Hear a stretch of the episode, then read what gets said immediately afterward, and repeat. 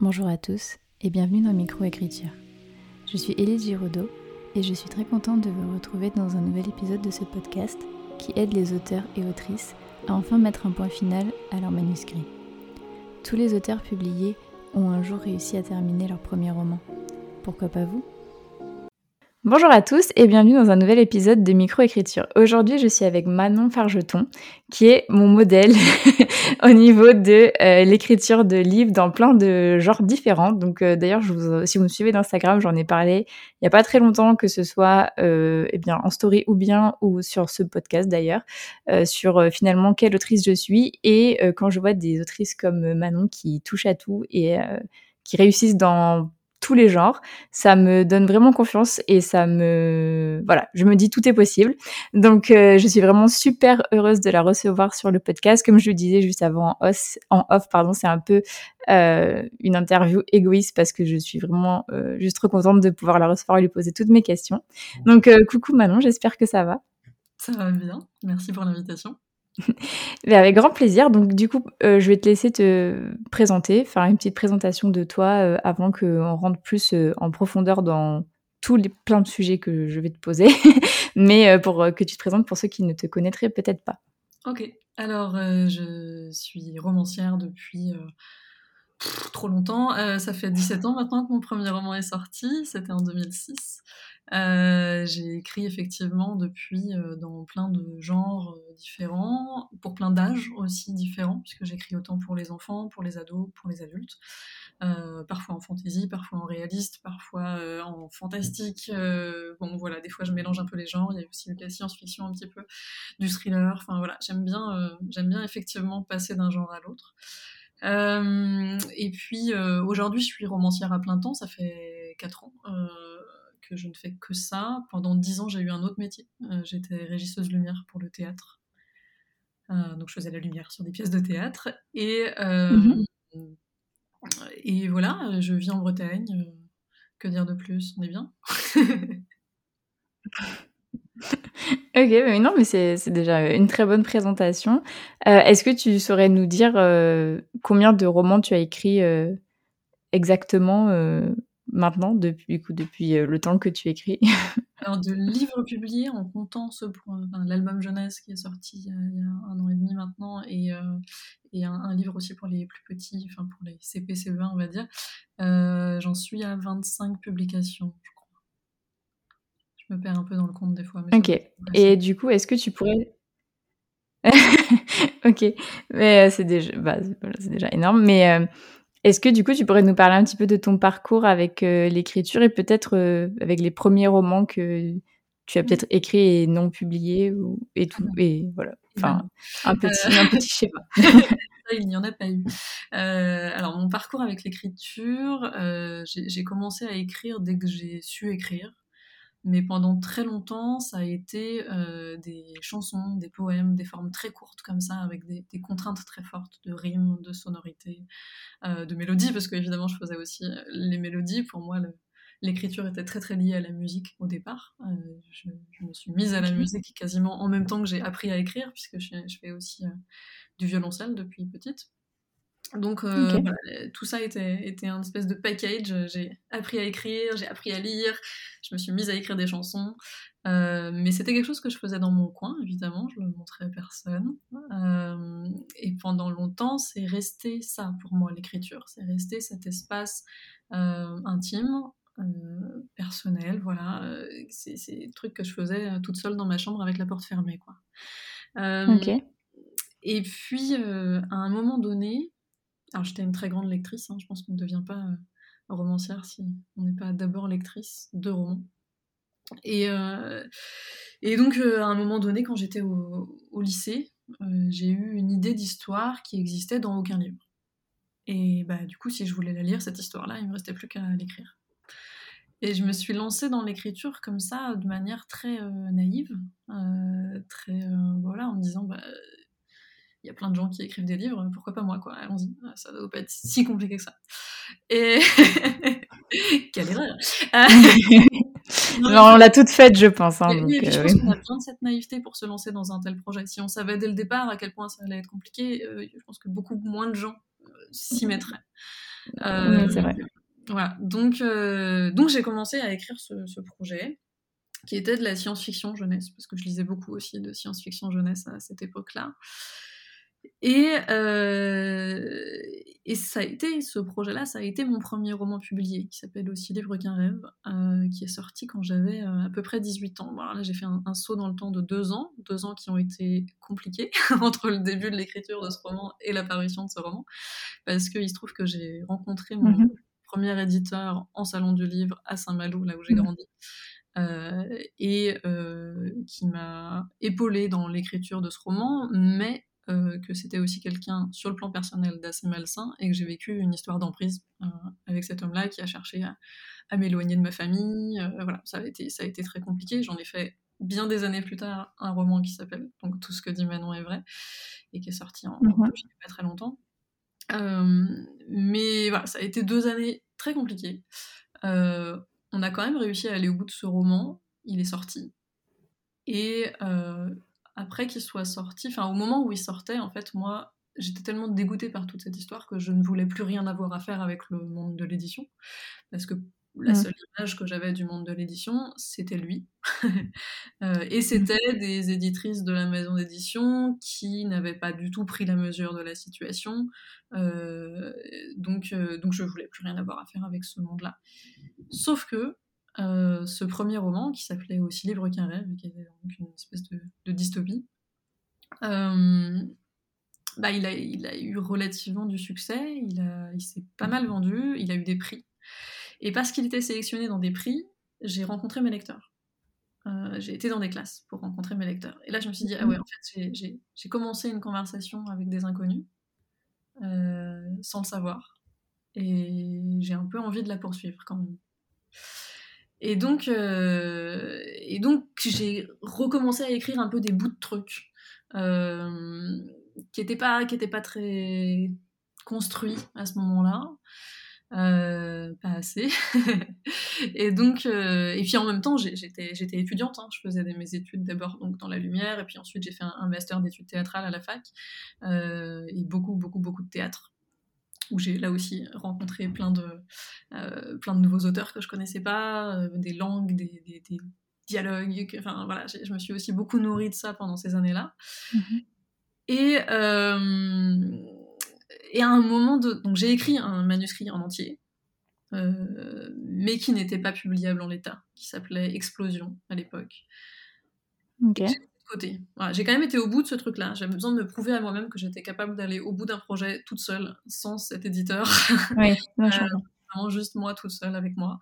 Mm -hmm. Et, et j'ai été au bout de ce projet. C'est le premier projet sur lequel ma, ma, mère a été ma première lectrice d'ailleurs, et c'est toujours ma première lectrice aujourd'hui. Euh, et je l'ai mis de côté parce que c'était pas, je sentais que c'était pas publiable en l'état et je sentais que j'arriverais pas à le rendre publiable à ce moment-là. Mmh. Euh, donc je l'ai laissé de côté et j'ai commencé euh, à écrire un, une série de fantasy qui allait devenir la trilogie de June. Mmh. Euh, et à ce moment-là, mon premier éditeur était parti de la maison d'édition qui m'avait publié, qui était Mango à l'époque, et quelqu'un d'autre avait pris sa suite une éditrice qui s'appelle Audrey Petit, qui aujourd'hui travaille au livre de poche.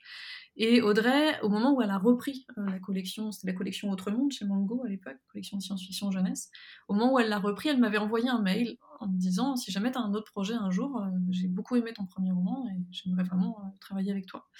Et c'était au moment où j'étais en mode non, non, non, plus jamais l'édition. Euh, okay. là, donc j'avais, je sais même pas si je lui avais répondu en fait, honnêtement. J'avais peut-être répondu un vague merci, c'est gentil, mais là tout de suite non. Euh, mais je, je, ne suis même pas sûre que je lui avais répondu. Sauf que quand j'ai eu ce projet de June quelques années plus tard, mmh. là, je me dis ok, euh, je, lui, je, lui, ai envoyé un mail, euh, je lui ai dit que j'avais ce projet-là, elle a proposé qu'on se voit, et on s'est vu. Euh, on s'est vu, et ça a été mon éditrice sur le, la trilogie de June. Ok. Alors, sur le premier tome, sur le deuxième tome, sauf que premier mmh. tome a été plutôt remarqué, vendu très correctement, tout ça, et la maison d'édition a complètement foiré la sortie du deuxième tome. Personne ne savait qu'il était sorti. Donc, euh, bah, ça fait que le résultat, c'est que les ventes étaient pourries sur le deuxième ouais. et que bah, sur une trilogie, quand les ventes du deuxième tome sont pourries, les éditeurs ils te disent ben en fait on va pas sortir le troisième parce que les, ceux qui vont acheter le troisième c'est ceux qui, ont qui auront acheté le mm. deuxième et comme il n'y a pas assez de personnes qui ont acheté le deuxième on va sortir un bouquin à perte on peut pas le faire et donc ce troisième tome n'est jamais sorti chez Mango mm-hmm. et c'était l'époque où je commençais à travailler avec les éditions Rajo on était sur un j'avais rencontré une des éditrices euh, une journée euh, euh, c'était à Besançon, une journée autour du livre où il y avait plein de gens de, du milieu du livre. Enfin, il y avait des, des bibliothécaires, des libraires, euh, euh, des documentalistes, des éditeurs, des auteurs, etc. Des blogs aussi à l'époque. Et j'avais rencontré cette éditrice qui était là bah, pour parler de, son métier et partager son expérience à ce moment-là.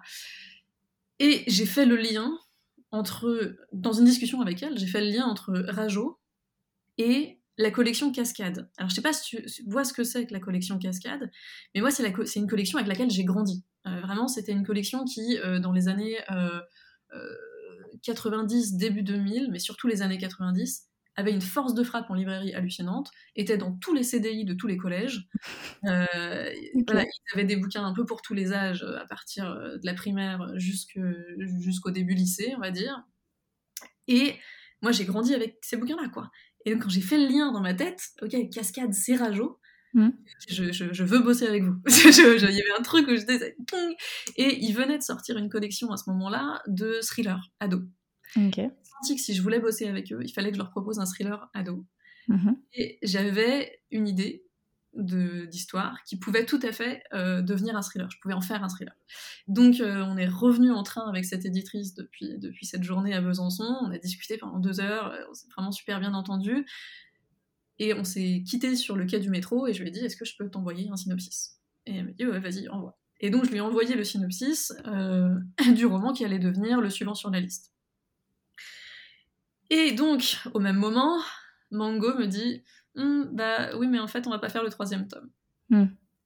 Et j'en parle avec, euh, avec cette éditrice, j'en parle avec euh, sa, sa boss aussi, et euh, elles me disent, mais nous, ça nous intéresse, cette trilogie, ça nous intéresse de sortir donc en 2014, non seulement ta nouveauté en thriller, mais de ressortir les trois tomes de June aussi cette année-là. Et par contre, on les retravaille. Du coup, trop bien. Euh, j'ai eu quatre romans qui sont sortis chez Rajo, les trois poches retravaillées de Joe et euh, le premier tome du, du suivant sur la liste, puisqu'il y, a eu une suite juste après. Euh, et c'est là qu'a commencé bah, toute, toute l'aventure avec Rajo, qui dure encore à ce jour, parce qu'on en est à 17 romans ensemble, je crois, avec cette maison-là. Mm. Et puis j'ai eu d'autres envies en cours de route, donc euh, j'ai été euh, faire de la fantaisie adulte ailleurs, euh, j'ai été aussi, j'avais envie d'écrire pour les plus petits, donc c'est voilà, venu, venu petit à petit, j'ai élargi, au départ c'était vraiment les ados, puis mmh. peu à peu j'ai élargi le lectorat vers le bas, vers le haut, avec des, envies d'écriture différentes. Quoi. Ok. Bah, j'ai rien dit parce que je, je, je buvais tes paroles, c'était trop, trop intéressant. Ok, ben je, ben, je connaissais euh, un petit peu l'histoire, mais c'est toujours euh, super intéressant de t'entendre la, la re-raconter. Euh, du coup, si je fais, si je reprends mes petites questions, donc effectivement, ta première expérience en édition était vraiment voilà compliquée. je dirais oui, je dirais même plus. Je sais même pas quel mot mettre, mais enfin. assez catastrophique. oui, voilà, catastrophique. assez catastrophique sur un plan personnel, mais très positif finalement sur un plan professionnel. Oui. ce roman, il a été remarqué. c'est aussi lui qui m'a ouvert des portes et qui m'a permis derrière de republier. Mmh. oui, c'est sûr. Mais oui, enfin, après tout le côté perso, est vraiment. Et puis, et puis c'était une personne euh, complètement malsaine, mais c'était un très bon éditeur qui m'a aussi appris beaucoup de choses sur comment on construit une histoire, euh, sur comment on construit des personnages, sur comment on écrit aussi, vraiment sur le, mmh. purement l'écriture, euh, comment avoir une écriture fluide, etc. donc il, m'a voilà, il m'a aussi appris beaucoup de choses et ça je, je, jette pas le bébé avec l'eau du bain. juste j'aurais préféré tomber sur quelqu'un d'autre qui m'aurait appris la même chose, c'est mmh. clair. Oui, bah je, oui, je ne peux que, que comprendre. Euh, et du coup, donc tu nous l'as dit euh, tout à l'heure, tu en as fait un, un roman euh, qui est sorti il y a pas longtemps en poche, qui est d'ailleurs va très bientôt arriver dans ma boîte aux lettres, qui donc qui s'appelle Tout ce que dit Manon est vrai, qui est du coup un roman inspiré de, bah, de ta vie en fait. est-ce que tu est-ce que tu l'as écrit du coup dans une sorte de thérapie par rapport à toi-même ou est-ce que c'est aussi en comment dire comme une prévention? Un peu les deux. Est-ce que tu pourrais nous, nous expliquer un petit peu euh, un petit peu ça l'aspect thérapie non. Euh, c'est-à-dire que ce roman je l'ai écrit euh, quasiment 15 ans après mmh. cette histoire. Je crois que j'ai pu l'écrire parce que le travail était fait en moi et que donc j'avais le recul aussi euh, pour l'écrire. Alors j'entends je, bien hein, qu'il y a des gens qui, euh, des auteurs qui se servent de l'écriture comme une forme de thérapie. Moi, c'est pas du tout mon cas. Euh, au contraire, j'ai vraiment besoin de laisser passer du temps, du temps, du temps avant de pouvoir écrire sur, sur quelque chose. parce que ce qui m'intéresse, c'est pas le fait que j'ai vécu cette histoire, dans le fait d'écrire ce roman, je veux dire. Ce qui mmh. m'intéresse, c'est pas que je l'ai vécu. Ce qui m'intéresse, c'est qu'est-ce que ça dit de la société à ce moment-là, mhm. euh, qu'est-ce que ça dit de nous? Qu'est-ce que ça dit de nous collectivement? Donc, euh, pour avoir ce recul-là, il faut aussi se détacher du fait que, ouais, c'est moi qui ai vécu cette histoire. Mhm. Et c'est aussi pour ça, enfin, moi, j'avais cette histoire, je l'ai, quand je me suis dit, ok, je vais l'écrire. Euh, j'ai envie d'écrire ça maintenant, là, c'est maintenant, je me sens suffisamment solide en tant que romancière pour écrire ça. et en tant que personne aussi. Mhm ma première question, ça a été mais ok, mais comment je l'écris? Parce que j'ai pas envie d'en faire un récit. J'ai envie que ce soit un roman. Je suis romancière. Mm. Mon outil, c'est la fiction, c'est les personnages. Donc comment je décale? Comment je fais un pas de côté? Et, ce pas de côté, je l'ai fait par un type de narration très particulier qui est que ça n'est jamais Manon qui raconte dans le roman, c'est tous les autres. Euh, c'est euh, ses parents, euh, une copine de lycée, un flic, l'éditeur, la femme de l'éditeur, etc. Chaque personnage va venir parler à la première personne et raconter bah, tous les, toutes les scènes qui, qui, vivent avec Manon ou en lien avec Manon. Mmh, mmh, mmh. et Manon, elle prend pas la parole, à part, à un moment donné, j'ai quand même eu besoin de reprendre la parole mais de reprendre la, parole, moi, en tant que Manon, 30 ans et quelques, qui écrit ce roman. Pas en tant que Manon, 16 ans. Donc il y a des petits passages où c'est Manon, 33 ans à l'époque, qui parle à Manon, 17 ans. Euh, de cette, voilà, de, cette manière-là, j'ai repris un peu aussi, euh, j'ai réassumé le fait que oui, c'est bien mon histoire. Mm. Euh, mais j'avais besoin de ce décalage, j'avais besoin, j'avais envie que euh, quand on lit le roman, on se dise qu'on avait toutes les clés en main, qu'on voyait tout ce qui se passait. Euh, que, que, que on a, comme, comme une autopsie de la situation, tu vois, où mm. on a tous les points de vue, on a des documents, on a des mails, on a des échanges de SMS, euh, on a des procès-verbaux, on a, voilà, il y, a vraiment, il y a, y a, une espèce de, de, de, puzzle comme ça, qui fait que j'avais envie que le lecteur il se dise, j'ai tous les éléments devant moi, ça, aucun n'est sur du jugement de ce qui se passe. Mais moi, qu'est-ce que j'en pense? En tant D'accord. Et du coup, euh, est-ce que c'est euh, grâce à ça justement que tu as pu euh, te, comment dire, te protéger, on va dire, de potentielles accusations de diffamation ou des choses comme ça? Alors ça, on peut pas s'en protéger complètement. en fait, ce roman, on l'a fait relire à un juriste Mmh. Euh, juriste du, parce que c'est sorti aux éditions Héloïse d'Ormesson en grand format et les éditions Héloïse d'Ormesson appartiennent au groupe Editis. Et donc on a fait euh, relire l'un des juristes d'Editis. Et euh, sa, réponse, ça a été on ne peut pas se prémunir d'une attaque en atteinte à la vie privée, mais on peut se prémunir d'une attaque en diffamation. Et pour ça, il faut que tous les mails, par exemple, soient le plus proche possible des vrais mails que j'avais, puisque ma mère les avait imprimés à l'époque, elle me les a rendus au moment où mm. j'ai commencé à travailler sur ce projet. Parce que là, tu peux prouver que c'est vrai. Mm. Euh, donc, c'est pas de la diffamation. En revanche, l'atteinte à la vie privée, ça, on peut jamais s'en prémunir complètement. Euh, là, en l'occurrence, il ne s'est rien passé. Ok, très bien. Euh, je posais la question parce que, voilà, dans mon livre à moi, j'aurais sûrement ce genre de problème et c'est vrai que c'est... faire attention quand même euh, mmh. parce que enfin, j'ai changé beaucoup de choses. J'ai changé les lieux, j'ai changé les métiers, j'ai changé euh, les, les, noms, évidemment, j'ai gardé seulement mon prénom. Mmh euh, j'ai changé les apparences physiques, j'ai changé euh, le nombre d'enfants des personnes et le, genre de leurs enfants. J'ai, par exemple, dans le roman, j'ai deux frères, alors que dans la vraie vie, j'ai un frère et une sœur. j'ai voilà, décalé plein de choses aussi à ce niveau-là. D'accord. Et ça, ça peut aider justement à te protéger de. Oui, ça peut choses. bonne fois, on va dire. Mmh. en fait, j'étais pas dans une optique de de balance ton port, tu vois. Oui. Ça, ça ne m'intéressait absolument pas euh, de balancer son nom, euh, euh, étant donné que c'est quelqu'un qui ne travaille plus dans l'édition aujourd'hui, même s'il a travaillé longtemps dans l'édition après ça, et n'est plus a priori en contact avec des jeunes autrices. voilà. Donc ça, ça me... Bon, et puis en plus, dans le milieu, tout le monde sait qui c'est aujourd'hui.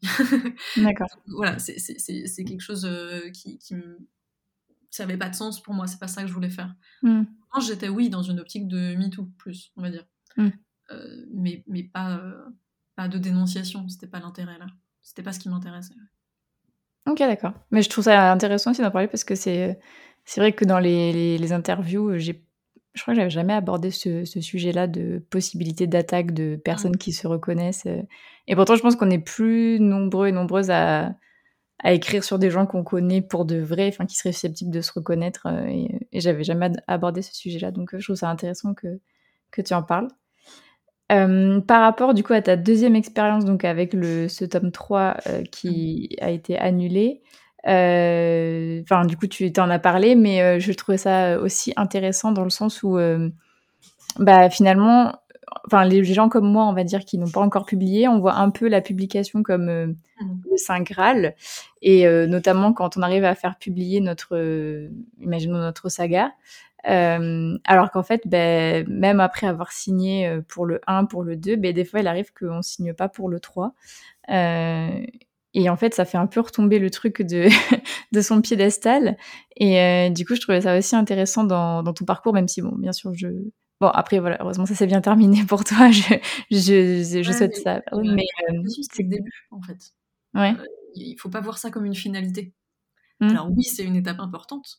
Et, évidemment que quand on n'a jamais publié, c'est un objectif et c'est une étape importante. Mais ça n'est qu'une étape, en fait.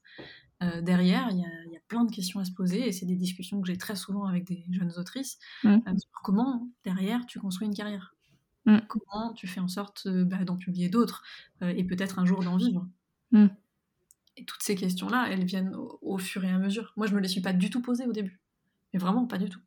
Et puis au fur et à mesure, en en, discutant et en discutant euh, aussi avec d'autres auteurs évidemment, mais surtout étrangement, enfin non, pas, pas si étrangement que ça d'ailleurs, en en discutant avec des auteurs anglo-saxons qui sont beaucoup plus professionnalisés qu'on peut l'être en France et mm. qui ont une vision de l'écriture et, du monde éditorial qui est très différent de celui qu'on a en France. Euh, très euh, bah justement mis sur un piédestal, très la culture. Euh, voilà, il y, a ce truc en France où le livre, c'est ouais, quelque chose de, de, de, très valorisé. Alors, dans le monde anglo-saxon aussi, en particulier en Angleterre, mais ils ont aussi conscience que c'est un marché que c'est un business. Hmm. Euh, ils parlent, quand ils en parlent, ils disent book business, book market. C'est de ça dont hmm. ils parlent. Et, et donc, euh, ce truc de. Et puis, ils ont les agents, ils ont tout ça. Donc, ce, truc de, de, construire une carrière et de réfléchir en termes de carrière, c'est quelque chose que j'ai beaucoup réfléchi aussi en en parlant avec des auteurs étrangers. D'accord. Ok. Je. Ouais. C'est vrai que j'avais jamais vu ça sous cet angle, mais effectivement, ok. Et euh, ouais, mais oui, je vais je vais réussir à exprimer le fond de ma pensée. Euh, mais oui, enfin, mais je veux dire, c'est vrai que c'est quand même bien de savoir en fait que des fois il y a des ça se passe pas toujours bien quoi. Et, euh, et du coup, c'est ça. La méconnaissance du, du, milieu du livre quand on débarque en tant que jeune auteur ou jeune autrice, ce qui est terrible, c'est que c'est quelque chose dont les éditeurs se servent, bien sûr. Oui. on se partage le même gâteau, hein, donc mmh. donc s'ils peuvent prendre une plus grosse part parce que tu connais rien, bah, ils vont le faire. Mmh. donc donc je trouve ça hyper chouette qu'aujourd'hui il y ait plein de ressources, plein de, oui voilà, on peut se renseigner facilement, mais ça n'empêche que même aujourd'hui, là, j'ai encore eu des discussions avec des, avec des, autrices euh, qui ont publié leur premier et deuxième roman, mais elles se sont fait complètement avoir sur leur premier contrat. Et j'ai envie de dire, c'est un peu normal, on se fait tous avoir sur nos premiers contrats, et puis on apprend. Hmm. Hmm. Mais en tout cas, c'est super aussi que tu en parles beaucoup sur TikTok. Enfin, moi, je t'avais découvert, euh, découverte sur, TikTok. Et, euh, et, je trouve que c'est super cool tout ce travail que tu fais ben, autour de justement ben, la document... enfin oui, une sorte de documentation par rapport à ça en suivant justement ben, les étapes par lesquelles tu es passé et aussi euh, juste tes vidéos où tu corriges des, les phrases des gens. Enfin moi je veux dire ça m'aide aussi pour mes pour mes réécritures. Bon du coup je ce ne sont pas mes... hein, c'est ma version. Oui. C'est pas euh, il faut faire ça. Non, non, bien sûr, mais, mais de toute façon, tu le présentes comme ça, donc il y a pas de. On n'a pas l'impression que tu as la science infuse ou quoi que ce soit. Enfin, genre, on se dit vraiment, mais, enfin, oui, elle a un vrai savoir et euh, enfin, c'est bien du coup de le prendre et de l'adapter, enfin, d'essayer en tout cas de l'adapter à ses propres phrases. Donc, euh, voilà. Enfin, et du coup, je voulais savoir. quand, par rapport à, à ce compte TikTok, quand est-ce que tu l'avais ouvert et comment tu avais trouvé en fait ce, ce truc-là pour... Euh, comment tu as eu l'idée en fait de faire tout ça au niveau des, de, toutes ces ressources par rapport à ton aventure de, de romancière? Et euh, pourquoi par exemple ne pas l'avoir fait sur Instagram? Pourquoi avoir utilisé TikTok? Par rapport à tout ça par rapport à ta est-ce que du coup aussi ça te sert en tant enfin je connais la réponse à mon avis mais est-ce que ça te sert du coup à en faire la promotion de tes romans? Est-ce que tu as vu un impact par rapport à ça euh, sur ben, tes ventes de romans? Est-ce que tu peux nous parler tout ça de ton aventure réseaux sociaux? Ouais alors les réseaux, euh, moi j'y suis depuis longtemps, hein, évidemment. Euh, mmh. J'ai créé ma page Facebook euh, en 2012 à la sortie grand format du premier tome de June. Et puis, et puis donc j'étais sur Facebook et sur Twitter.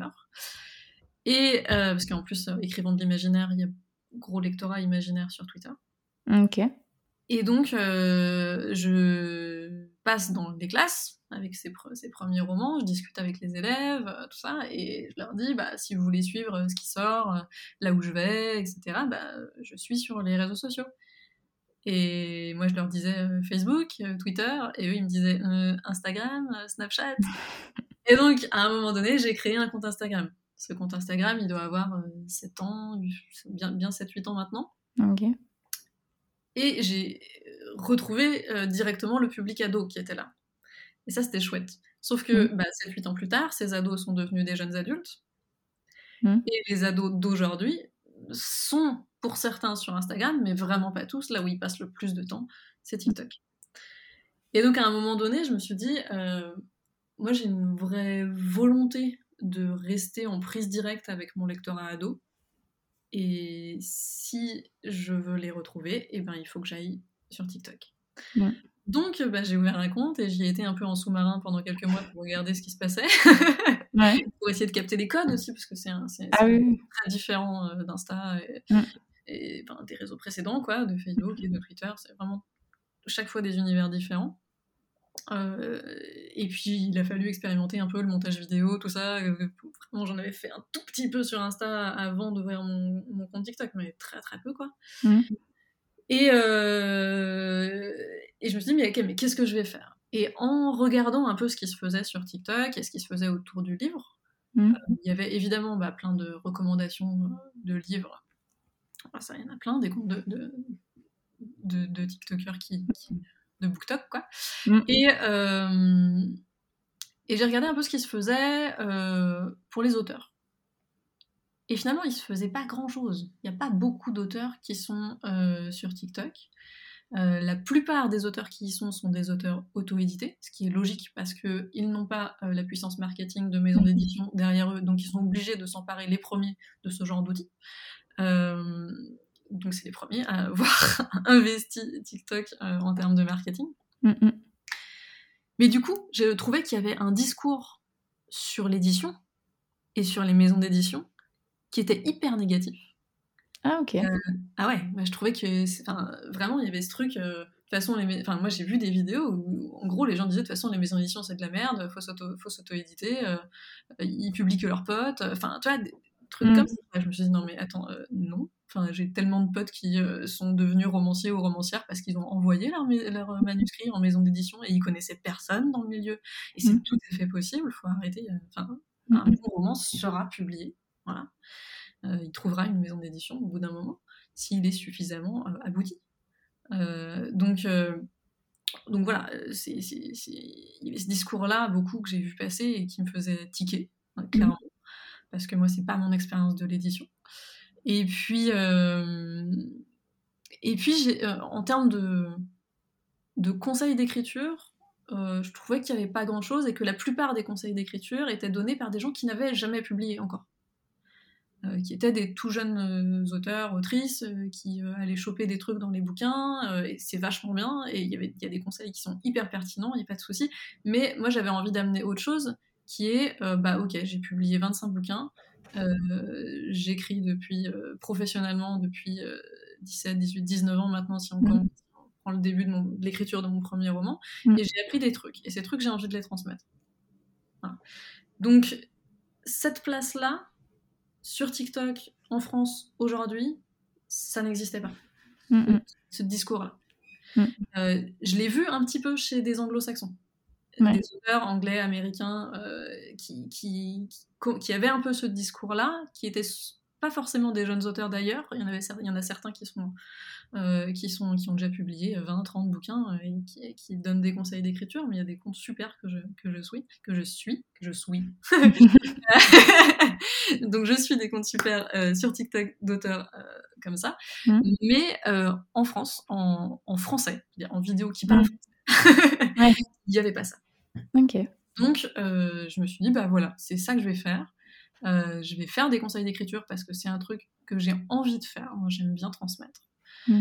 Euh, et puis, j'adore en plus réfléchir sur ma propre écriture. Et je savais que les questions qu'on allait me poser allaient me faire mm. réfléchir sur ma propre écriture. Donc, il y avait cet aspect-là. Euh, et puis aussi, je me suis dit, mais quand, quand j'ai débuté, il n'y avait pas de ressources de scénario comme il y a aujourd'hui. Euh, tous mm. ces trucs de conseils d'écriture sur les réseaux, ça n'existait pas. Oui, oui, non. Euh, les formations, tout ça. Les formations n'existaient pas, euh, et, les, et, les, bouquins, ne serait-ce que les bouquins de, scénario, ils n'étaient pas traduits en français. Et moi, je parlais anglais comme une merde quand j'avais 17-18 ans. Donc, j'étais incapable de lire un bouquin de scénario en anglais. Mm. J'ai bien progressé, je suis quasiment bilingue aujourd'hui, mais à l'époque, c'était pas possible. Donc, donc ces ressources-là, moi, elles m'ont vraiment manqué.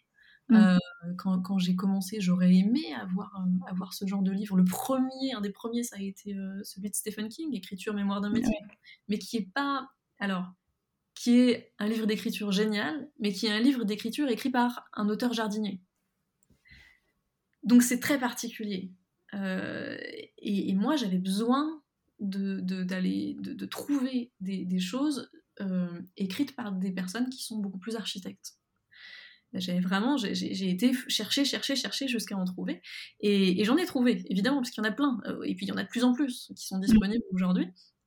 Et j'ai compulsé tout ça et j'ai été piocher des, des, bah, des éléments dans toutes les méthodes, tous les trucs qui me parlaient, je les ai, je les ai agrégés pour me créer ma propre méthode au fur et à mesure. Mmh.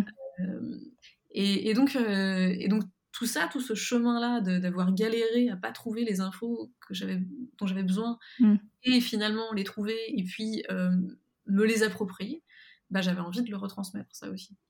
Ok. Et du coup, tu nous as dit tout à l'heure que donc tu, es, tu vivais de, de ta plume en fait depuis 4 ans, si j'ai bien compris. Si ça va faire à peu près 4 ans. Euh, est-ce que ça, du coup, ça reste quand même une grosse partie de ton, de ton travail enfin, Est-ce que ça te prend pas énormément de temps en fait de faire euh, toutes ces vidéos? Parce que personnellement, j'ai essayé de me lancer sur TikTok, vraiment euh, impossible, ça me prend trop de temps. Alors, euh, j'ai commencé en début octobre, là, l'an dernier. Ah, ok. Et je m'étais mis le défi de faire une vidéo par jour pendant un an. je l'ai pas connu. à un moment donné, là, sur la fin d'année, à partir de, de, de mai, juin, j'ai commencé à ralentir le rythme. Et, et, là, euh, je suis en train de boucler le tome 3 du cycle des secrets. Je suis sur mmh. deux trucs euh, de promo pour euh, l'automne. Et juste, je peux pas. Mmh, donc, donc j'ai vraiment baissé le rythme. Là, aujourd'hui, je suis à 3-4 vidéos par semaine. Mmh. Bah, déjà Mais ouais, c'est un peu considérable. Alors, je suis contente de l'avoir pris. Mmh. en plus, je me connais, moi, si tu veux, une, une routine dans ma vie, j'en ai besoin. J'ai besoin de me créer des routines, sauf qu'elles durent 6 à 8 mois. Et après, il faut que j'en crée une nouvelle. Je, je, je, me lasse de ma routine à un moment donné, ça ne fonctionne plus, et il faut que je décale, il faut que je parte ailleurs, il faut que je fasse autre chose autrement. Donc, euh, donc c'est logique en fait, c'est ce timing de au bout de 6-8 mois, là, je commence, j'ai ralenti vraiment beaucoup, c'est complètement logique. Après, euh, j'ai envie de continuer évidemment, il y a plein de choses que j'ai envie de faire. Peut-être qu'à un moment donné, je vais aussi prendre le temps de faire les vidéos auxquelles je pense depuis le début, euh, qui sont justement des vidéos sur tous ces livres d'écriture, toutes ces ressources de scénarios qui vont et, de présenter, voilà, de dire en quoi c'est intéressant, pour qui c'est intéressant, qu'est-ce qui mmh dedans. Euh, c'est vraiment une série de vidéos que j'ai envie de faire et donc je vais peut-être prendre le temps euh, de faire ça en, peut-être euh, ne postant pas pendant un moment juste pour écrire ces vidéos, tourner ces vidéos, monter ces vidéos. C'est vraiment un truc que j'ai envie de faire. Donc là j'ai envie d'aller vers quelque chose d'un peu plus j'ai pas envie de dire un peu plus qualitatif parce que je pense que ce que j'ai fait était relativement qualitatif jusque-là. Oui. Mais de prendre le temps, voilà, de vraiment transmettre des trucs que j'ai envie de transmettre depuis le début de ce compte. ok. Ok, non mais je vois. Et du coup, est-ce que ça t'intéresserait aussi, peut-être plus tard ou peut-être pas plus tard, euh, de créer ta propre formation d'écriture? Non, parce que euh, parce que dans ce cas-là, j'écris plus de livres. À un moment donné, moi, mon métier, c'est d'écrire. Mmh. Euh, et si je ne suis que dans la transmission, je cesse d'être dans la création. C'est pas possible de faire les deux à fond. Donc, euh, donc le réseau social est intéressant pour moi à ce niveau-là parce que c'est moi qui décide de mon rythme. Mm. Euh, c'est moi qui décide d'à quel moment je vais publier une vidéo, d'à quel moment je vais écrire des vidéos, à quel moment je vais les tourner. Je, gère mon truc. Euh, une formation, et puis je me connais en plus, je suis hyper perfectionniste. Dès que je relis le manuscrit de quelqu'un, je vais mettre 2 millions de notes parce que j'ai envie d'aider la personne. Et, et, donc, une formation, ça serait ingérable pour moi, ça serait trop chronophage. Ok. Mais même euh, en créant, je sais pas, des e-books ou des vidéos qu'on peut regarder après, pas forcément euh, mmh. en live. Euh, peut-être le format TikTok, mais des, gros, en, des grosses vidéos. Alors, il y a des gens qui font ça très bien. Ouais. je pense que c'est des gens qui ont commencé à faire ça parce qu'ils ne vivaient pas de leur roman. Mmh. Et qu'à un moment donné, c'était une autre source de revenus. Mmh, moi, étant donné que je vis de mes romans et que j'en vis plutôt bien, j'ai pas euh, la motivation nécessaire je pour créer ce genre de truc, tu vois. Mm. C'est quand même énorme euh, au départ à créer. Ah oui, oui, mm, mm, complètement. Euh, donc j'ai pas forcément l'envie de ça. Ok. Dommage. Comme ça. Et... En fait, ce qui m'intéresse là-dedans, et pourquoi je veux faire cette série sur les bouquins d'écriture, mm-hmm. c'est parce que je veux que les gens, ils voient mes vidéos et ils deviennent complètement autonomes et ils aient plus besoin de mes vidéos. Tu vois, c'est ça qui m'intéresse. Euh, ça, me, rappelle une discussion que j'avais eue avec un pote prof de théâtre, et quand j'ai fait beaucoup de théâtre, qui mmh. lui était, prof complètement ailleurs dans une autre école, et, il m'a dit mais comment il bosse ton prof de théâtre? Comment il vous fait bosser les scènes? Et je lui ai mmh. raconté comment il nous faisait bosser les scènes. Et lui son discours c'était ah ouais donc c'est un prof qui veut que vous ayez besoin de lui. Mmh. Il veut que vous continuiez à avoir besoin de lui. Et, et il disait moi c'est l'inverse moi, mes élèves, je veux les rendre complètement autonomes. Et c'est vraiment ça qui m'intéresse, moi, c'est que les gens, ils aient plus besoin de moi. Hmm. Qu'ils aient trouvé les ressources dont ils avaient besoin, qu'ils aient... que je les ai envoyés vers d'autres sources, hmm. et qu'ils aient plus besoin de moi. Ok. non, mais je trouve ça beau comme, euh, comme manière de, de, voir les choses. Et, Donc peut-être que ce compte TikTok aura une durée limitée dans le temps, je n'en sais rien. Hmm. Peut-être qu'à un moment donné, je cesserai de poster des vidéos ou j'en posterai une de temps en temps. Par rapport à TikTok, tu parlais du fait que c'était aussi un outil de marketing. Et évidemment que mm. TikTok est aussi un outil de marketing pour mes propres romans. C'est-à-dire que, euh, évidemment, qu'il y a des vidéos qui sont euh, liées uniquement à mes romans et qui ne sont pas des conseils d'écriture, mm. euh, qu'il y a des vidéos qui sont des conseils d'écriture et où je vais prendre des exemples dans mes propres romans, ce qui est aussi d'une certaine manière une forme de marketing. Après, c'est un outil euh, euh, facile pour moi parce que je les connais très bien, donc quand j'explique un truc, je sais où aller chercher l'exemple parfait pour euh, illustrer ce, conseil d'écriture. Mais c'est aussi un outil marketing. je, les, les, gens voient les couvertures des livres, les gens voient les noms des livres. Voilà. bien sûr, je. Comment dire Quand un livre sort, c'est très particulier parce qu'on n'a plus la main sur rien en tant que romancier, romancier. Mm. Euh, ça dépend plus de nous. Il y a, surtout, en maison d'édition, en tout cas, en auto-édition, c'est complètement autre chose, mais en maison d'édition, ça mm. dépend plus de nous. Il y a, il y a, une équipe qui, qui, gère le marketing, il y a une équipe qui gère la presse, il y a les libraires qui vont vendre les livres, euh, il y a les distributeurs qui vont essayer de convaincre les libraires de lire les livres pour les vendre encore mieux. Euh, il y a, enfin, tu vois, au final, toi, tu peux pas faire grand chose, quoi. La machine, elle est lancée et, et, ce qu'il advient du livre, ben tu peux pas beaucoup agir dessus, quoi. Hmm. Alors tu peux agir un peu dessus quand même, évidemment, en faisant des salons du livre, euh, et puis en étant sur les réseaux sociaux. C'est le seul outil qu'on a, nous, hmm. euh, de manière complètement indépendante. Sauf que jusqu'ici, alors évidemment que je voyais que mes réseaux sociaux avaient un impact, parce que euh, les gens qui me suivent sur Facebook ou sur Instagram, c'est des gens qui me suivent depuis longtemps. Et alors, il y en a de nouveaux qui me découvrent régulièrement, bien sûr, mais il y a quand même une base de, lecteurs qui me suivent depuis très longtemps, euh, qui, euh, qui, qui, qui, ne lisent pas forcément tous mes romans, parce qu'il y en a certains qui sont des fans de fantasy, il y en a certains qui lisent que du réaliste, il y en a certains qui adorent les romans ados. Euh, voilà, et, donc ils vont picorer dans, dans, dans, tout ce que je produis. Ouais les, livres qui leur parlent, mais ça n'empêche qu'ils suivent, et ça n'empêche qu'ils savent ce que, quel roman va sortir. Et ça n'empêche que, bah oui, il y a un roman pour les 8-10 ans qui sort, et je dis, oh bah attends, ma nièce. Peut-être pour ma nièce. Mm. Tu vois?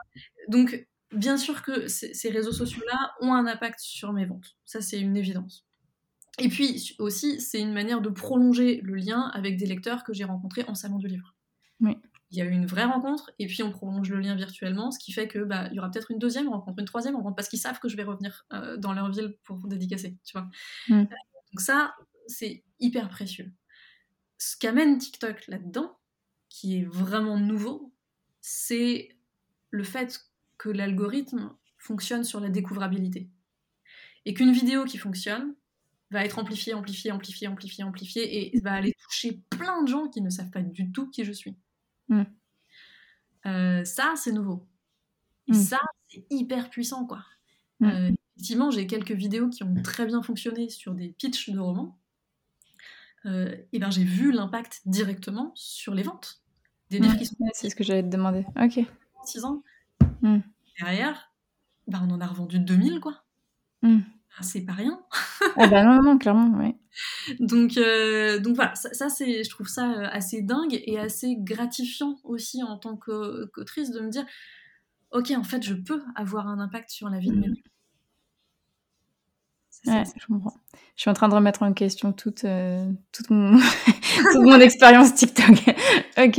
Ouais, non, mais c'est vrai, t'as, oui, as, raison. Puis en plus, enfin, je l'avais vu déjà ça avec d'autres livres qui avaient été remis au goût du jour par euh, justement TikTok.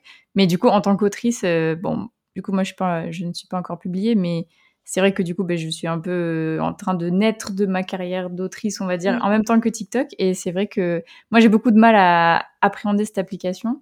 Mais enfin, tout ce que tu dis, ça fait sens et, et je trouve ça fou. Enfin, vraiment d'avoir quelqu'un qui me dit oui, j'ai fait cette vidéo et ça a eu un impact sur mes ventes. Enfin, Et puis, ce qui, est, dingue, c'est qu'à chaque fois que je refais une vidéo sur ce roman-là en particulier, qui était Nos vies en l'air, où les vidéos ont explosé vraiment en nombre de vues, mmh.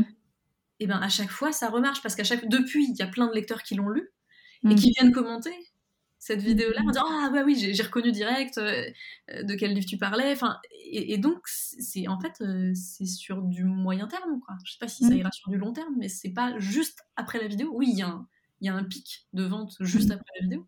Mais en fait continue après. une vidéo ça continue. C'est vraiment boule de neige quoi. Mm. ça c'est assez fascinant je trouve.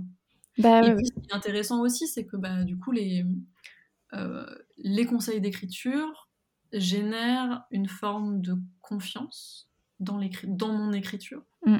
euh, de la part de, des personnes qui écoutent mes conseils d'écriture. Mm, mm. Ce qui fait que bah, ça, y en a plein qui sont devenus des lecteurs de mes romans alors qu'ils ne me connaissaient pas avant aussi. Oui, oui. Bah parce que quand on t'écoute, euh, on, on, sait, enfin, on voit que tu sais ce que tu dis, donc euh, bah, forcément, oui, ça donne confiance. Et en plus, ça donne du coup envie de lire tes livres, donc c'est ça me paraît logique. Mmh. Après, c'est, pas quelque chose que je conseillerais à tout le monde, hein. clairement. Euh, autant j'ai, j'ai, aidé plein de potes auteurs à créer des comptes Instagram, et je leur ai expliqué comment poster tout ça au cours de ces huit dernières années. Mais euh, autant je ne ferais jamais ça pour TikTok, à moins qu'un auteur ou une autrice vienne me voir et me dise Ok, explique-moi. Euh, explique-moi comment ça marche, explique-moi comment tu fais, explique-moi comment tu montes la vidéo, Pas de souci, là, évidemment, je le fais. Mais jamais je vais dire, il faut que tu te mettes sur TikTok, parce que c'est tellement chronophage. Eh ben, oui, oui. Et, et, il faut être à l'aise devant la caméra. Mm. Et tu vois, c'est quand même. Euh, et il faut se mettre les, les, doigts dans le cambouis sur le montage. Et enfin, c'est aussi. Euh, y a pas, y a pas, je pense qu'il n'y a pas beaucoup d'auteurs publiés, et c'est aussi pour ça qu'il n'y en a pas beaucoup sur TikTok aujourd'hui, hein, mm. euh, d'auteurs publiés qui sont prêts à investir ce temps-là, cette énergie-là, mm. euh, dans l'apprentissage de bah, des, compétences, tout simplement, mm. et, euh, dans, et dans l'écriture, le tournage des vidéos. Oui, complètement. Non, mais oui, c'est... par contre, oui, c'est pour ça que je, te demandais ça tout à l'heure, c'est parce que c'est, oui, ça prend un temps de dingue. Enfin, je vois toutes les personnes que je suivais sur Instagram qui ont un peu migré sur TikTok, Mm. ne sont plus sur Instagram. Et si elles veulent continuer à écrire ou à faire euh, leur métier, euh, je pense notamment à Marion Miralta, euh, son métier d'éditrice, bah, du coup, elle fait plus que TikTok, quoi. Enfin, il n'y a, plus, y a plus trop sur, sur Insta. Elle, arrive à faire quand même Insta pas mal, Marion, je trouve. Oui, elle revient de temps en temps, elle pop. elle arrive à, prendre certaines vidéos, bah, comme je le fais aussi d'ailleurs, hein, pour TikTok, et à les rebalancer sur Instagram, et, à faire des posts quand même aussi assez régulièrement, je trouve. Euh, pendant un moment, elle a complètement. Euh, elle a complètement arrêté. Elle nous a dit euh, je retrouvez-moi sur TikTok. et après, du coup, ça a explosé pour elle, et tant mieux. Mais c'est vrai que ça prend un temps de dingue, quoi. Enfin, et moi, je m'étais dit oui, allez, je fais un challenge aussi. on s'était motivé à plusieurs à poster une vidéo par jour pendant, je crois, on s'était dit un mois. Voilà. je pense aussi que, alors ça c'est un truc que je constate là sur les, les jeunes autrices et les autrices comme toi qui sont pas encore publiées et qui ont envie d'en de, faire un métier peut-être un jour, euh, je, trouve que vous avez une gestion d'Instagram qui est très chronophage pour le coup. Euh, parce que vous voulez que tout soit parfait, que le feed soit parfait, que le... Euh, et en fait, en fait, je pense que c'est une erreur je pense que Instagram peut aussi rester un outil euh, très, euh, euh, très instinctif, très ah j'ai envie de dire ça, allez vas-y je fais un post là-dessus. et pas toujours le truc fait sur Canva, super joli avec un carrousel. Enfin, tu vois, mm, mm. on peut aussi se détendre un peu sur Instagram, je pense. Bon, alors moi, mon, mon feed, c'est une catastrophe. Hein, mais je pense que ça peut être euh, pas mal euh, à d'autres personnes euh, d'entendre ça. Enfin, c'est pas, Mais c'est vrai non, que... C'est, pas... Je dis ça pas ça pour ton Instagram. Non, non, je sais, mais c'était pour dire que je suis d'accord avec toi parce que mes, mes réels, c'est « Ah tiens, ah ce son, il est marrant. Ah, tata, hop, voilà. Pas maquillé, en pyjama. ça y est, mon réel, il est posté. Donc... Et en fait, c'est très bien. Enfin, tu vois, faut mmh. pas vouloir absolument le truc hyper parfait, nan, nan, nan. Parce que TikTok, c'est ça, en fait. C'est, tu, sens que ça n'a pas besoin d'être parfait. Enfin, à chaque fois, tu balances ton truc et c'est, euh, c'est, plus, euh, c'est plus instinctif, tu trouves, TikTok? Non. Euh, alors, moi, la manière dont j'utilise TikTok n'est pas instinctive du tout. Ok. C'est-à-dire que moi, je vais, je vais tout écrire, tout scripter. Ok. Ah oui. je me fais une journée où je tourne 15 vidéos. Ok. Et ensuite, je fais du montage au fur et à mesure et je poste au fur et à mesure. Ok. Euh, de temps en temps, il va y avoir une vidéo plus spontanée. truc, allez hop, je le fais. tu vois. Euh, mais ma manière d'utiliser TikTok n'est pas du tout sur le pouce, quoi. Ok. C'est au contraire euh, très. Parce que je trouve que même quand on veut être instinctif, c'est très chronophage. Donc, j'imagine pas du coup en scriptant. Ouais, non, ça je pourrais pas. Sur, sur, TikTok, justement, cette manière de le faire me fait gagner du temps. Ok. Ok, ok. Euh, et du coup, donc par rapport à ta méthode d'écriture, euh, du coup, bah, quand on t'écoute parler depuis tout à l'heure, on se rend compte que tu es quelqu'un très, voilà.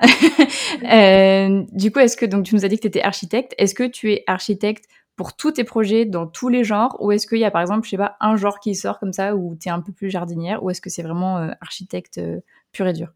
Alors, architecte, mais pas pur et dur. C'est-à-dire que pour tous mes projets, je fonctionne de la même manière, que ce soit pour les enfants, pour les adultes, pour les ados, quel que soit le genre. J'écris de la même manière. et d'ailleurs, j'ai pas l'impression d'écrire différemment, même dans le langage ou dans le rythme des phrases. Ou dans, tu vois, j'ai pas l'impression d'écrire différemment. en revanche, ouais, je construis mes histoires de la même manière. C'est-à-dire que j'ai vraiment besoin, avant de commencer à écrire, de très bien connaître mes personnages. De savoir comment ils vont évoluer entre le début et la fin, pourquoi, de savoir quels sont leurs, bah, quel est leur problème au début, quels vont être leurs problèmes au fur et à mesure du roman, parce que ça souvent ça évolue en cours de route, de savoir quelles sont les relations entre eux, et, de poser des, points de jalon comme ça de, de, mon histoire, tous les points clés, toutes les scènes vraiment de retournement, de bascule, les scènes très émotionnelles, euh, ça, en général, je les ai avant de commencer à écrire. Donc, quand je commence à écrire, j'ai une espèce de squelette de mon histoire avec ce début, ma fin. Hmm. Pas forcément hyper précise pour tous les personnages, mais une fin globale en tout cas. Et euh, parce que oui, je fais souvent du roman choral, donc chaque personnage a son arc. Hmm. Euh, pas toujours la fin pour tous dès que je commence. Mais je sais comment ça se passe globalement à la fin. Et mhm. puis au milieu, des, des, des, scènes jalons comme ça, euh, qui sont mes, mes, points de passage obligés, on va dire. Et une fois que j'ai ça, là, je peux me lancer. Euh, et, et, au fur et à mesure, je découvre plein de choses. D'accord, donc tu as quand même ouais, une part où tu. Oui, de.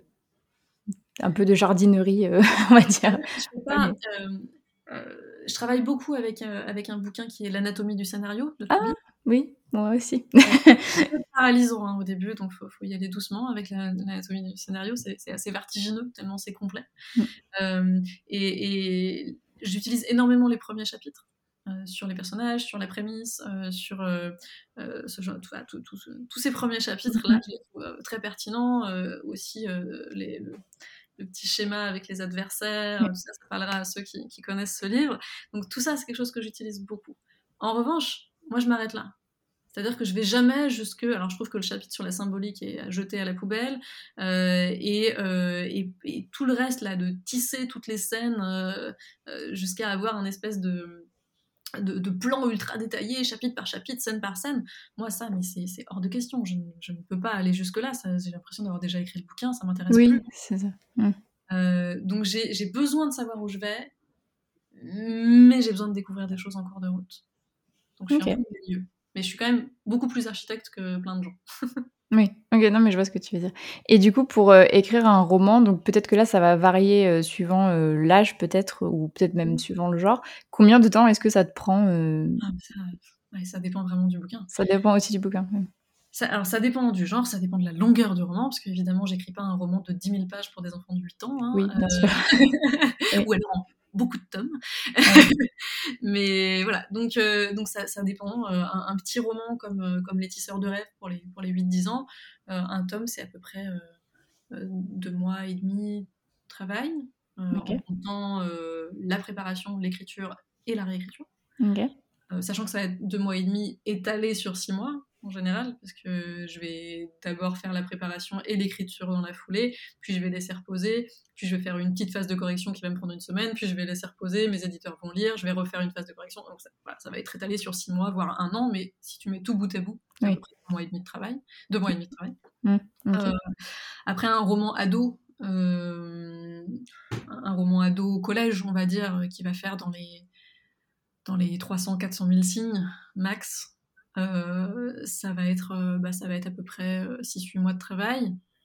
un roman pour les grands ados qui fait 500 000 signes. En général, ça va aussi être autour de, 8 mois de travail, 10 des fois un gros pavé de fantaisie adulte, ça va être un an de travail rien que pour écrire le premier jet. Donc ensuite, il y a encore toutes les corrections, tu vois, donc un, an et demi de, travail.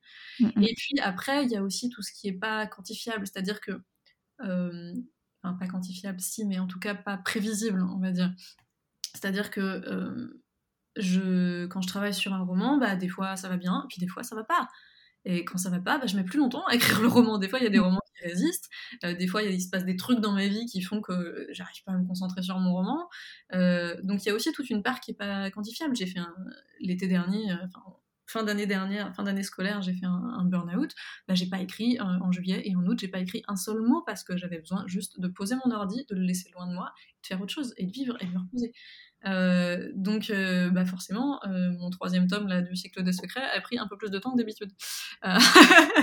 voilà, ça aura fait une grosse année d'écriture pour un, tome qui va faire qui va faire autour de 600 000 signes. Ok. Alors que d'habitude, un tome de 600 000 signes, je vais l'écrire un peu plus rapidement que ça. Hmm. donc voilà, ça, ça, fluctue, on va dire, on va dire suivant on va dire que suivant la taille du roman et, euh, et l'humeur, on va dire ça comme ça, ça va de deux mois, deux mois et demi pour un petit projet court euh, jusqu'à deux ans pour un projet vraiment long. Ok, d'accord. Et euh, du coup, ma dernière question, parce que je vois que je t'ai déjà fait beaucoup parler, euh, du coup, euh, est-ce que tu as directement su euh, que tu avais envie d'écrire dans plusieurs genres? Est-ce que, enfin, peut-être pas directement, donc quand tu as écrit ton premier roman, mais est-ce que tu as eu l'impression au début de, de dire que voilà, tu étais peut-être une autrice de, j'en sais voilà, d'imaginaire, et puis finalement, en fait, tu as basculé dans des fois des, contemporains. Comment est-ce que ça s'est passé? Est-ce que tu t'es posé des questions par rapport à, ça? Est-ce suis-je une autrice d'imaginaire ou suis-je une autrice euh, hybride? Je sais pas. Alors clairement au début, euh, j'étais très axée littérature de l'imaginaire. Mon premier roman c'est de la science-fiction, ensuite j'ai fait une trilogie euh, de fantasy, mm. et ensuite j'ai écrit du thriller, mais qui est du thriller avec un petit peu de science-fiction dedans quand même. j'ai écrit du fantastique, j'ai réécrit de la fantasy, enfin voilà, je, suis arrivée au contemporain plus tard. Euh, j'ai mis, quelques années à arriver au contemporain. C'était lequel mon premier contemporain? Je suis même plus sûre. Euh, c'était... Est-ce que c'était Nos vies en l'air? Non. Ouais, peut-être. C'est ce que j'aurais dit, mais je ne suis pas sûre. Ah, en fait, en fait j'y étais progressivement parce que euh, le suivant sur la liste, ça se passait de nos jours, là maintenant, mais il y avait un peu de science-fiction, enfin d'éléments science-fictifs. Ensuite, j'ai écrit le livre de toutes les réponses sauf une, qui est vraiment du contemporain, amitié, collège, tout ça, mais il y a un petit twist fantastique à un moment donné. Euh, et puis, euh, et puis j'en suis arrivée à, à, Nos vies en l'air, effectivement, et euh, Nos vies en l'air et Quand vient la vague. Non, c'était Quand vient la vague le premier. Le premier, c'était Quand vient la vague, parce que justement, quand on s'est rencontré avec Jean-Christophe Tixier, qui est mon co-auteur sur ce roman-là, qui avait aussi fait pas mal d'imaginaire et qui lui avait fait du polar, on s'est dit, et on s'est dit, ok, si on écrit ensemble, on va faire un truc qu'on n'a pas fait ni l'un ni l'autre. Donc faisons du réaliste. Et c'est comme ça que j'ai commencé à écrire du réaliste. C'est avec Quand vient la vague, en fait. Et ensuite, il y a eu Nos vies en mer. Ok. Donc, euh, donc en fait, je me suis pas posé plus que ça la question parce qu'il y a un truc assez génial en littérature jeunesse, c'est qu'on a déjà l'étiquette jeunesse. Donc les gens savent où nous ranger sur les étagères. On est auteur, autrice de littérature jeunesse. Ok. Littérature ado, littérature jeunesse. Donc en fait, au, milieu de cette étiquette, là, dans cette, au sein de cette étiquette, on fait ce qu'on veut. Si tu veux faire une romance euh, paranormale euh, qui se passe euh, au XVIIIe siècle, eh ben go, ça restera de la littérature jeunesse. Et si tu veux faire juste après un contemporain, ça sera de la littérature jeunesse. Les libraires, ils vont te connaître, parce que les libraires, contrairement à la littérature adulte, où il y a un libraire par rayon un peu spécialisé. Mm. Euh, il va y avoir un, libraire qui va s'occuper de l'imaginaire, un libraire qui va s'occuper euh, du développement personnel, un libraire qui va s'occuper de la litté française, un autre qui va être plus spécialisé en litté euh, étrangère. Enfin, tu vois, mm. là, en jeunesse, c'est les mêmes libraires qui vont vendre tes livres, quel que soit le genre. Donc, s'ils te connaissent, ils te connaissent. Ok. Donc, ça n'a pas un impact si aussi grand que de changer de genre quand tu écrit essentiellement pour les adultes. Ok. Après, moi, il se trouve que maintenant, j'écris aussi pour les adultes. Oui, c'est ce que j'allais dire. Mais en fait, ce qui est rigolo à, la, sortie de, de tout ce que dit Manon est vrai en grand format, ce qui s'est passé, c'est qu'il y a plein de libraires jeunesse qui ont piqué le service de presse à leurs euh, à leurs potes de la lité adulte, qui l'ont lu et qui sont retournés voir leurs collègues en lité adulte en disant Faut que tu lises ça. Hmm. Et en fait, c'est les libraires jeunesse qui m'ont. Alors, il y a évidemment des libraires euh, côté adulte qui, ont repéré le roman, qui. Voilà, euh, de. Mm. Mais il y a aussi eu beaucoup ce, truc-là de, collègues de la jeunesse qui savaient que ce bouquin-là sortait, qui ont été le lire et puis qui en ont parlé à leurs collègues de la adulte. Euh, mais ça, c'est possible parce que je suis relativement installée en lit et jeunesse. Les, les libraires me connaissent. Hmm. Et du coup, ça t'a pas fait peur du coup d'avoir cette, euh, cette bascule, on va dire, euh, dans le monde des adultes au niveau de, de l'écriture? Non, alors j'avais déjà fait de la fantaisie adulte. Pour le coup. Euh, ça, non, ça m'a pas fait peur. J'ai trouvé ça rigolo parce qu'il y avait plein de gens qui pensaient que c'était mon premier roman.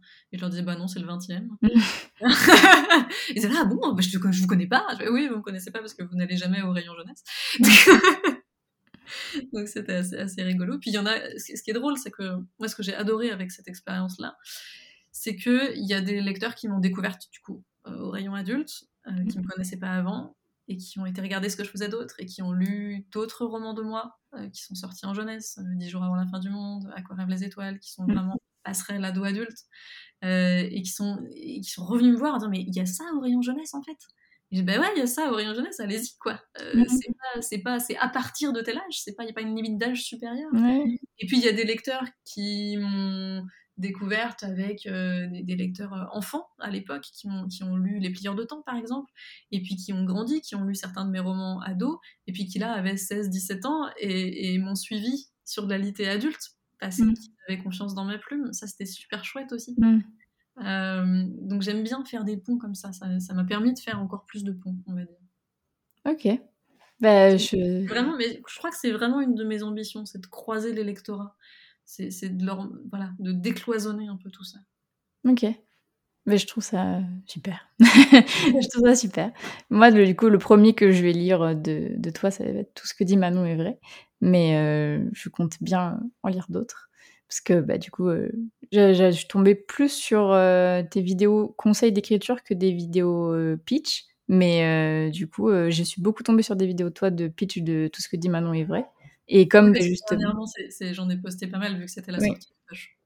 Ouais, bah, oui. Mais du coup, euh, ça m'a ça m'a donné envie parce que bah, je lis beaucoup de contemporains en ce moment, donc euh, je me suis dit, allez, go. Mais euh, voilà, Bah, écoute, je te remercie énormément pour cette interview. Je t'ai fait beaucoup parler. Et euh, je te remercie encore d'avoir accepté d'être venu sur le podcast. Je souhaite bah, qu'on se rencontre un jour, j'espère. J'espère que tu seras peut-être à Montreuil. Tout à fait. Oui, et ben du coup, voilà. Je viendrai te dire bonjour, je te dirai. Je... Rendez-vous tous les ans que je loupe pas. Oui. Bah, moi, ce sera ma deuxième année que je viendrai, donc euh, je viendrai faire un petit tour temps. Je dirai coucou, c'est moi. et du coup, bah, euh, sur euh, du coup, bah, ces belles paroles, je te remercie encore. Et je vous souhaite à tous et à toutes, euh, les auditeurs et les auditrices, une très bonne journée ou une très bonne soirée, suivant quand est-ce que vous écoutez le podcast. Merci beaucoup à tous pour votre écoute. N'hésitez pas à noter le podcast sur la plateforme sur laquelle vous l'écoutez et à y laisser un commentaire si vous le pouvez. Cela m'aide énormément au référencement et à faire connaître le podcast. Si vous voulez venir témoigner d'une expérience qui vous est arrivée en tant qu'auteur ou autrice, ou bien nous faire part d'une difficulté que vous avez réussi à surmonter pour l'écriture de votre premier jet, n'hésitez pas à m'écrire sur Instagram ou bien à l'adresse mail elise.giraudot.contact@gmail.com. À bientôt